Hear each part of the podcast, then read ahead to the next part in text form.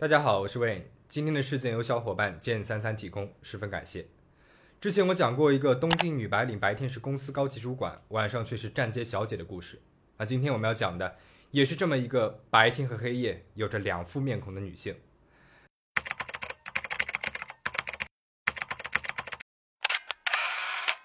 故事虽然发生在七十年代的美国，但是我相信这个故事对生活在现在这个社会的我们多多少少也会有些启发。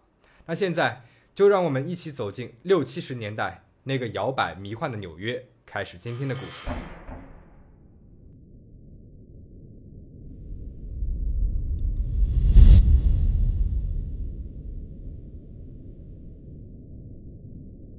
罗西安·奎恩于1944年出生于纽约的布朗克斯。父母都是爱尔兰裔的美国人，家里面有两个兄弟和一个姐姐。奎恩十一岁的时候，一家人从布朗克斯搬到了新泽西州的矿山镇。十三岁那一年，奎恩得了小儿麻痹症，住了一年的医院，还留下了轻微跛脚的后遗症。但是这对正常的生活并没有什么影响。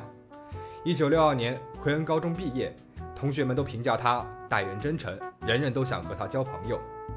一九六六年，奎恩从纽华克师范大学。也就是现在的肯恩大学毕业了，他在布朗克斯的一个天主教学校找到了一份教师的工作，给一群八岁大的聋哑学生上课。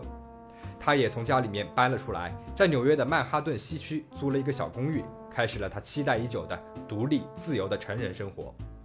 白天，奎恩在学校里面教书，工作认真，对学生也很关心。他会经常给学生们带早点，人呢也总是笑眯眯的，学生们都非常的喜欢他。同时，他还是一个很上进的年轻人。一九七零年，工作四年之后，奎恩报名了亨特学院的夜课，打算进修研究生学位。到一九七二年十二月份，他已经完成了一半的课程了。本以为再过一年就可以毕业了，但是没有想到，一九七三年一月三号，他突然遭遇了不幸。一九七三年一月三号，圣诞节假期已经结束两天了。奎恩没有去上班，他也没有事先请假，他家里面的电话也打不通，这很不正常。校长便派了一个老师去奎恩家里面看一看。奎恩住在曼哈顿西区七十二街的一个公寓楼里面，他住在七楼，还养了一只猫。同事们敲了半天门，没有人应，便让公寓楼的管理员把门打开。打开门之后，只见公寓里面一片狼藉，墙壁上面全是血迹。而奎恩全身赤裸，头朝下躺在了床上，头部被明显的重击，身上被刺了十八刀，而且有疑似被强行侵害的痕迹。但是后来法医鉴定，奎恩生前并没有反抗，是自愿发生的性关系。这说明奎恩和凶手应该是认识的。那么，谁会对这么一个善良的女老师下这么重的手呢？现场没有留下指纹，而那个年代也没有 DNA 的技术。十几个警探参与了这起调查当中，走访了他的同事、朋友、邻居，以及他家附近的商店、酒吧。结果，在邻居和酒保的口中，奎恩从白天那个友善严肃的女教师，变成了一个夜晚游走在各个酒吧带不同男人回家的烈焰女郎。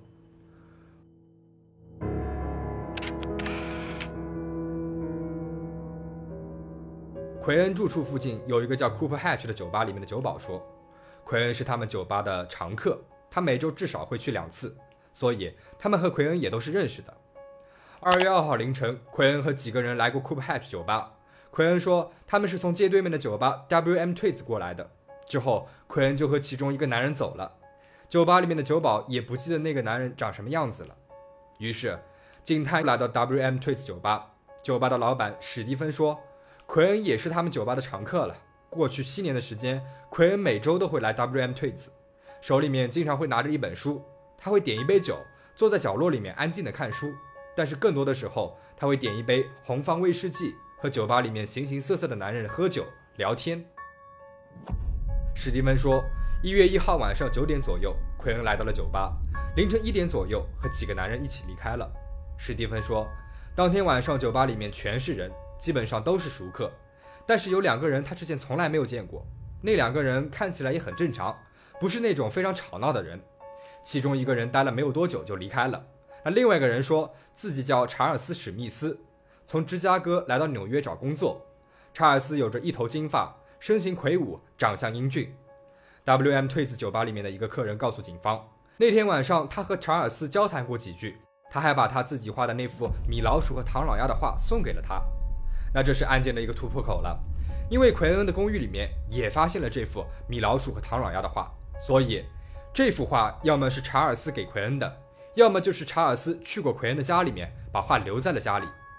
那么不管怎么说，那天晚上查尔斯和奎恩都是有过接触的。只要找到了查尔斯，那凶手应该也就水落石出了。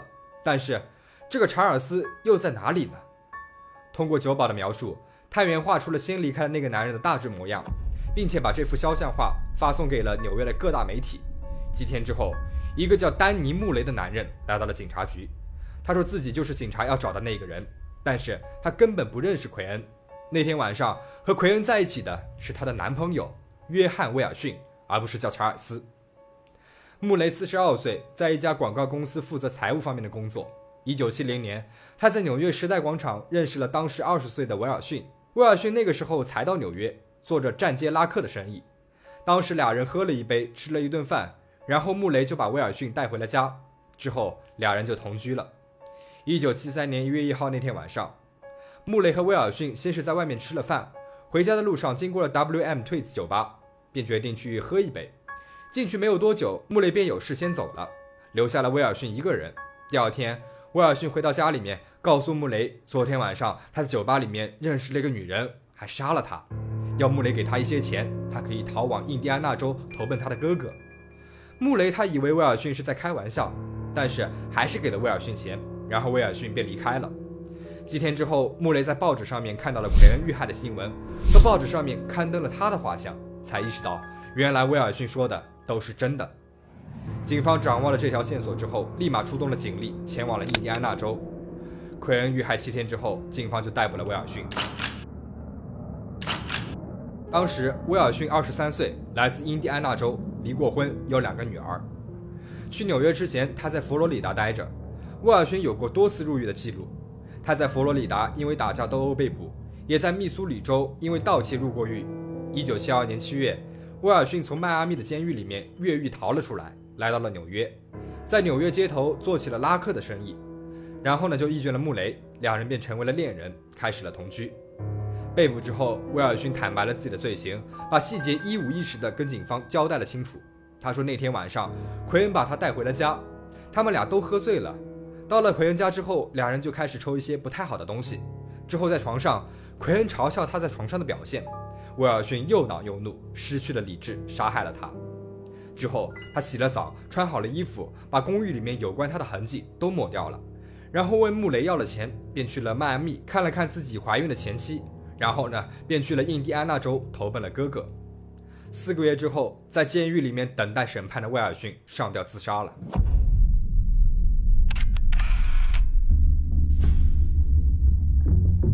这起事件被曝光之后，立马传遍了整个纽约，之后又轰动了整个美国。比起命案本身，媒体把更多的关注点放在了奎恩的生活上。记者、专栏作家纷纷去奎恩平时去的酒吧和他生活的公寓，采访他的朋友和邻居，挖掘奎恩的双面生活。W.M. 退子的老板史蒂芬透露了他和奎恩认识的过程。他说，当时奎恩走过来和他搭讪。问他刚刚说了什么，因为他一直在酒吧的另一头远远地观察他的嘴唇，猜测他说的话。奎恩的笑容十分的迷人，让人不能抗拒。他们就这样成为了朋友。酒吧里面的人说，奎恩的身边总是有男人，他总是一个人来，一小时不到，他身边就会出现新的男人和他一起谈笑风生。到了午夜时分，他便会把他们带回他的公寓里面过夜，而且他带回家过夜的那些男人看上去都十分的粗鲁，像是没有受过什么教育。邻居们回忆，奎恩是一个好女孩，善良、安静，也比较害羞，每天穿着衬衫和裙子，而不是那种嬉皮的打扮。但是到了晚上，会经常听到她家里面喊叫、打斗的声音。有一天晚上，一个邻居看到奎恩鼻青脸肿的，哭着冲出了家门。奎恩这种白天是老师，晚上是烈焰女郎的双面生活，成了纽约各大报刊的头版头条。之后，这起事件又被改编成了小说，翻拍成了电影。小说和电影都是红极一时。这起事件之所以会有这么大的反响，除了因为这种双面身份本身带来巨大悬殊感给人的冲击外，还因为在当时的美国，到处都是像奎恩这样追求独立、自由以及新鲜性爱的年轻女性。那么这样的危险可能会发生在任何一个单身独居的年轻女性身上。